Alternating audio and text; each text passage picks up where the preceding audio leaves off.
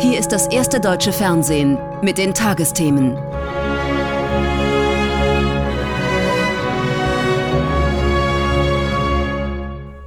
Я хочу, чтобы Путин, все его окружение ich möchte, dass Putin und seine Freunde wissen, sie werden bestraft werden für das, was sie meinem Land, meiner Familie und meinem Mann angetan haben.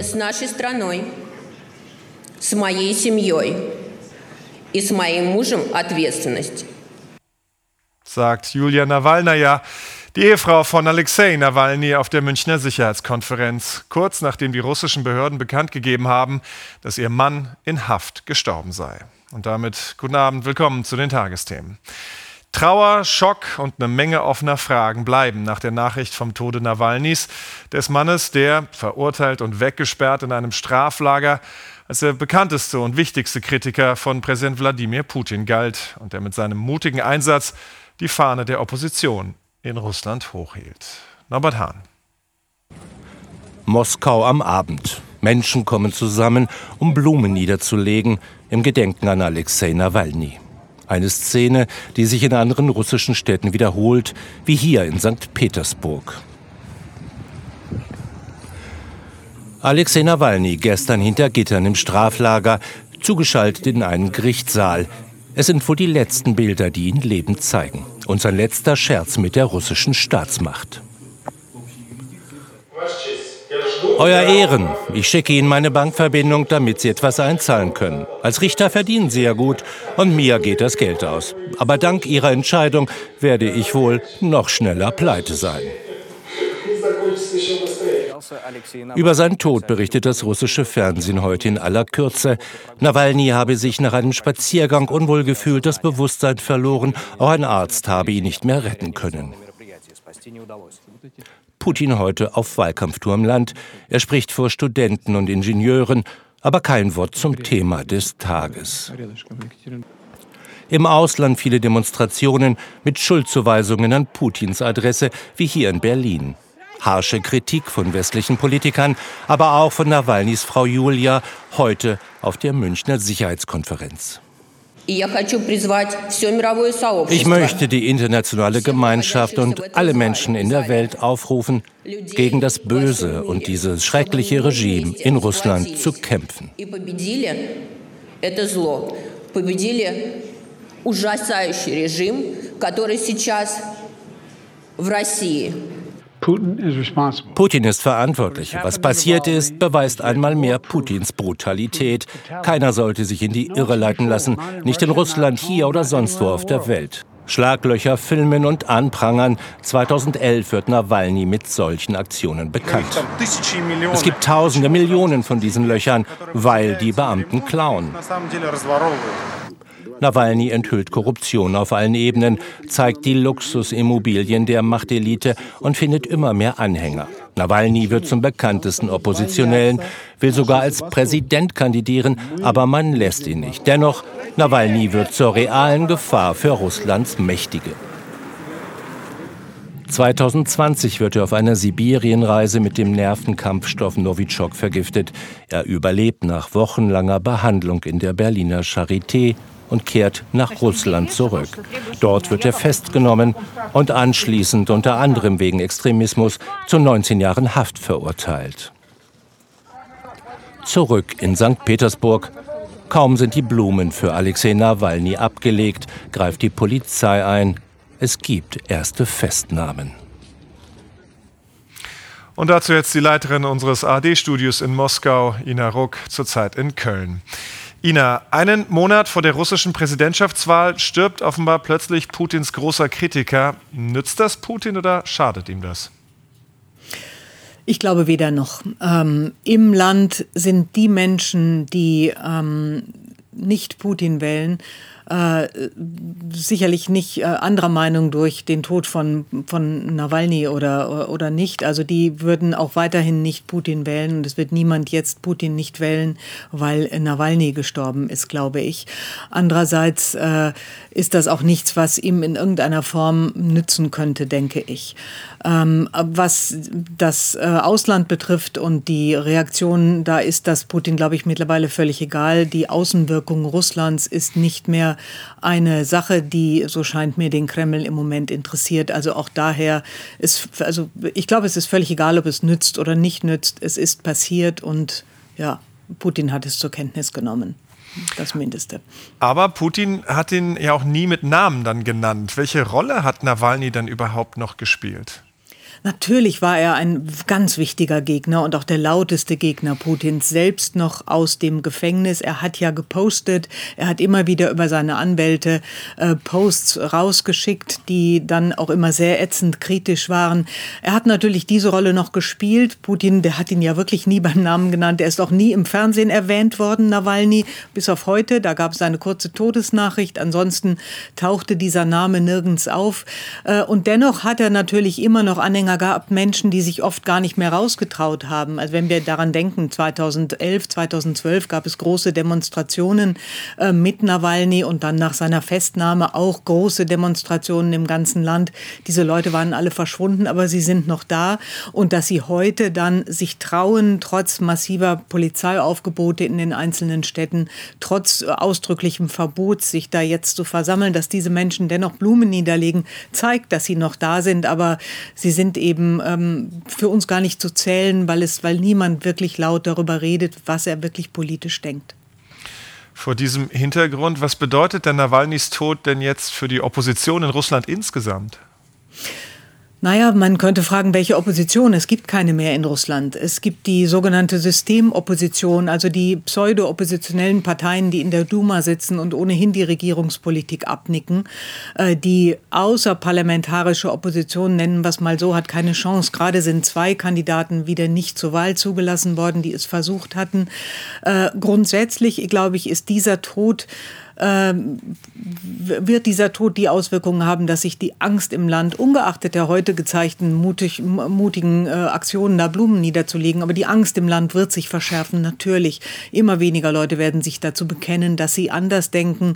Diese riesige Grabplatte, die da wirklich auf dem Land liegt, wird noch mal ein Stück dicker, ist heute noch mal ein Stück dicker geworden. Und wir werden immer weniger Dissens wirklich hören aus Russland. Davon bin ich überzeugt.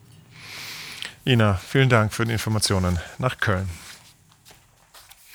Und in der ARD-Mediathek finden Sie ab sofort den Dokumentarfilm Becoming Nawalny, Putins Staatsfeind Nummer 1. Und Alexei Nawalnys Tod war natürlich auch großes Thema auf der Münchner Sicherheitskonferenz, die heute begann. Wir haben es am Anfang der Sendung auch schon gesehen. Macht die Geschichte Nawalnys doch auch deutlich, wie Wladimir Putins Russland mit seinen Gegnern umgeht. Dass Russland auch ein NATO-Land angreifen könnte, das war ein anderes großes Thema in München heute. Wie bereitet sich das Militärbündnis auf dieses Szenario vor? Geht es etwa zurück zu einer Abschreckung der 80er Jahre mit Mittelstreckenraketen, die auch Atomsprengköpfe tragen konnten? Und wie steht es dabei um die Unterstützung für die Ukraine? Über eine Konferenz im Zeichen von Kriegen berichtet Martin Schmidt. Irgendwo hier soll sie sein. Hier, auch auf den Gängen, in den vielen Gesprächen soll sie entstehen, wachsen. Die Hoffnung, dass es doch eine bessere Welt geben kann, auch wenn sie zurzeit aus den Fugen scheint. Der Chef der Münchner Sicherheitskonferenz beschreibt das in seiner Auftaktrede so. Irgendwo ist immer ein Silberstreifen am Horizont. Wir wissen nur noch nicht wo. Für diese Konferenz haben wir alle unsere Moderatoren gebeten, in ihren Diskussionen nach diesem Silberstreifen zu suchen. Silberstreifenmomente. Hier in München setzen sie vor allem auf unzählige Gespräche hinter verschlossener Tür. Im Minutentakt begegnen sich hochrangige Politiker aus aller Welt. Auch die deutsche Außenministerin mit US-Senatoren, Republikanern. Was bleibt? Vor allem ein Appell. Die amerikanische Unterstützung ist nicht nur zentral für die Sicherheit in der Ukraine, für den Frieden in Europa, sondern natürlich auch für das transatlantische Bündnis, natürlich auch für die Amerikaner selber, weil der jetzige äh, Tod von Nawalny noch einmal unterstreicht, dieser Präsident macht vor nichts Halt. Er hat das mit seinem Land längst erfahren. Der ukrainische Präsident Zelensky. Am Mittag in Berlin unterschreibt er zumindest einen kleinen dieser internationalen Silberstreifen, ein Sicherheitsabkommen mit Deutschland. Es soll die Ukraine schützen, auch nach dem Krieg, bis sie der NATO beitreten kann. Es liegt fest, dass Deutschland die unabhängige Ukraine weiterhin bei ihrer Verteidigung gegen den russischen Angriffskrieg unterstützen wird. Ich habe es oft gesagt, as long as it takes.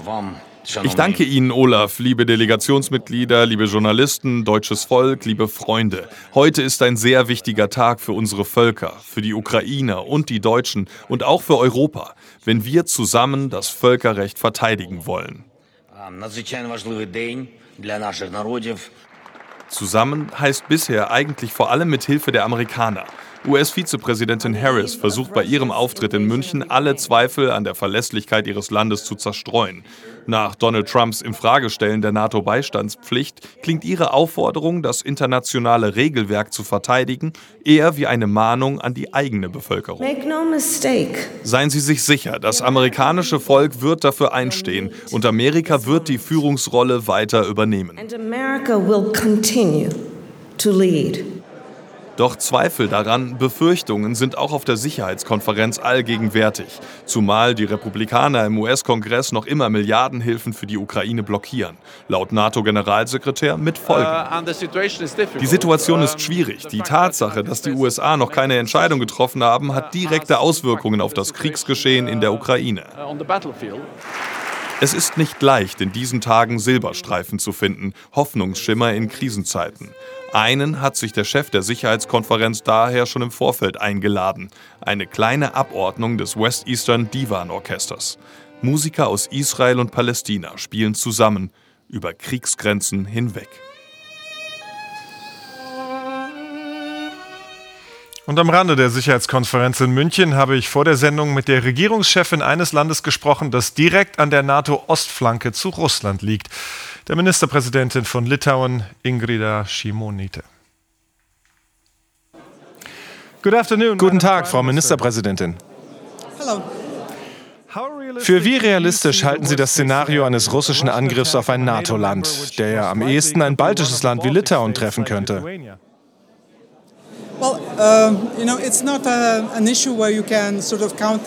Es geht hierbei nicht um die Wahrscheinlichkeiten. Wir sollten uns das Gesamtbild ansehen und nicht die Prozente berechnen.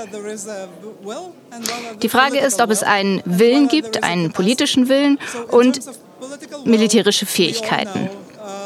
In Bezug auf den politischen Willen wissen wir alle, dass Russland seine Bereitschaft für eine langfristige Konfrontation mit der NATO erklärt hat.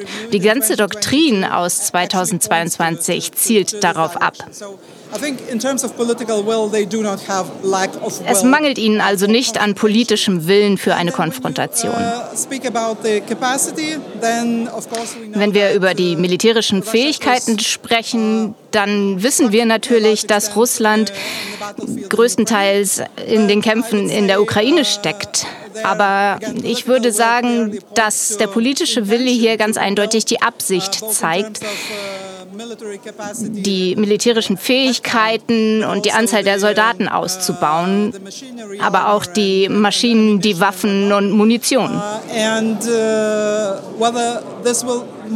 Ob das nun schon bald passiert oder erst in der Zukunft, wird ganz stark davon abhängen, wie die Situation sich in der Ukraine dieses Jahr weiterentwickelt.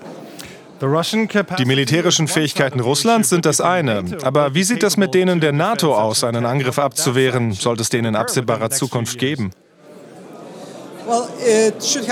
Nun, das hätte alles schon sehr viel früher stattfinden sollen.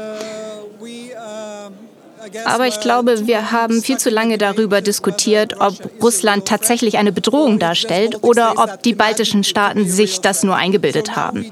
Darüber wird jetzt nicht mehr diskutiert.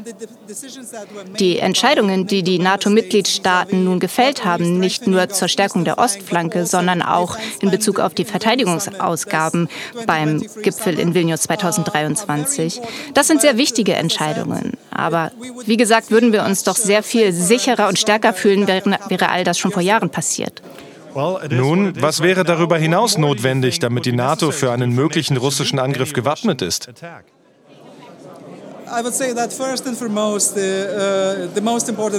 Ich denke, jetzt ist es das Wichtigste, die Ukraine so sehr und so schnell zu unterstützen, wie wir nur können. Die Entwicklung in den nächsten drei bis fünf Jahren wird jetzt sehr stark davon abhängen, wie sich die Dinge in der Ukraine 2024 entwickeln. Das ist also die kurzfristige Aufgabe. Die NATO-Mitgliedstaaten und insbesondere die europäischen Länder, die in der Theorie nun ihre Verteidigung und Sicherheit sehr viel ernster nehmen als noch in der Vergangenheit, die jetzt ein viel größeres Verständnis dafür haben, dass wir uns nicht nur auf die Sicherheiten der USA und die Stärke der USA verlassen dürfen und darauf, dass die USA das stärkste Mitglied unserer Allianz sind. Diese Länder müssen nun also sowohl in ihre militärischen Fähigkeiten investieren, aber auch in die Industrie. Das ist ganz wichtig, denn jetzt stellen wir ja fest, was es bedeutet, dass wir nicht ausreichend industrielle Kapazitäten in Europa haben, um die Ukraine zu unterstützen. Und das ist sehr wichtig für die Länder, für die Regierungen. Sie müssen der Militärindustrie versichern, dass wir langfristig planen, damit die Militärindustrie ihre Kapazitäten ausbauen kann und dabei eine Sicherheit hat, dass es auch eine Nachfrage von den Regierungen geben wird. Gutes Stichwort. Glauben Sie, Europa wäre in der Lage, ausreichend selbst für seine Sicherheit zu sorgen? Sollten die USA als starker Partner nicht zur Verfügung stehen? Uh, ich glaube ganz fest an die transatlantischen Beziehungen und an die transatlantische Zusammenarbeit. Und die USA werden weiterhin eine große Rolle spielen. Die europäische Fähigkeiten, sich selbst zu verteidigen, muss allerdings erhöht werden. Lange Zeit befanden wir uns in einer Situation, in der wir uns zu sehr auf die USA verlassen haben.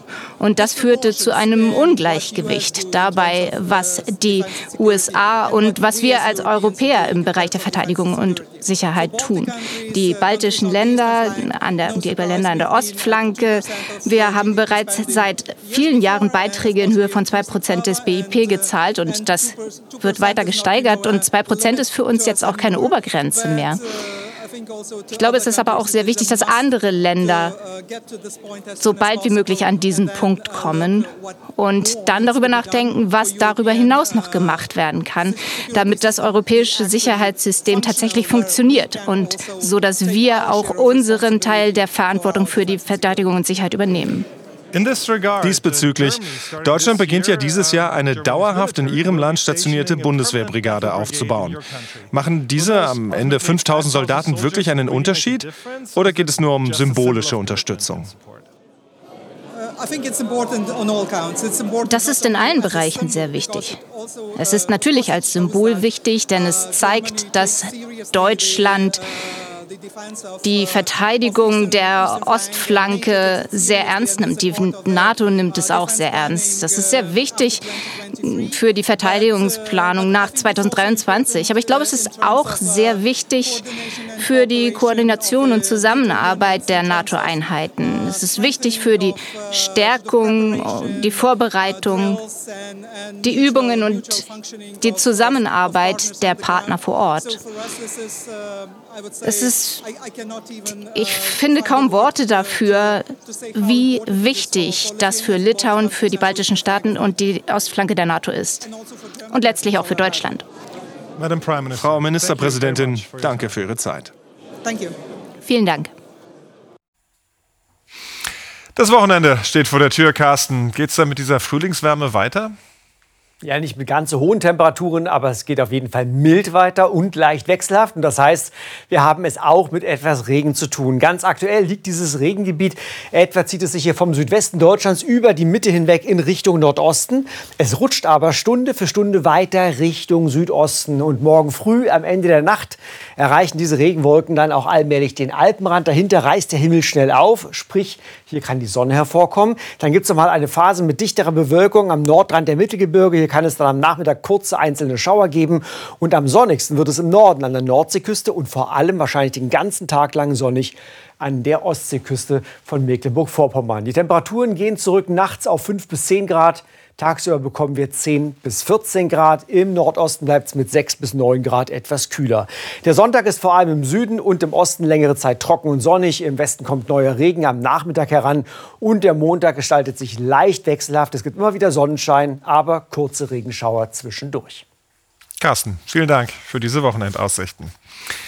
Und soweit die Tagesthemen für heute schon. Und hier im ersten geht es jetzt darum, wer für Deutschland zum Eurovision Song Contest am 11. Mai nach Schweden fährt.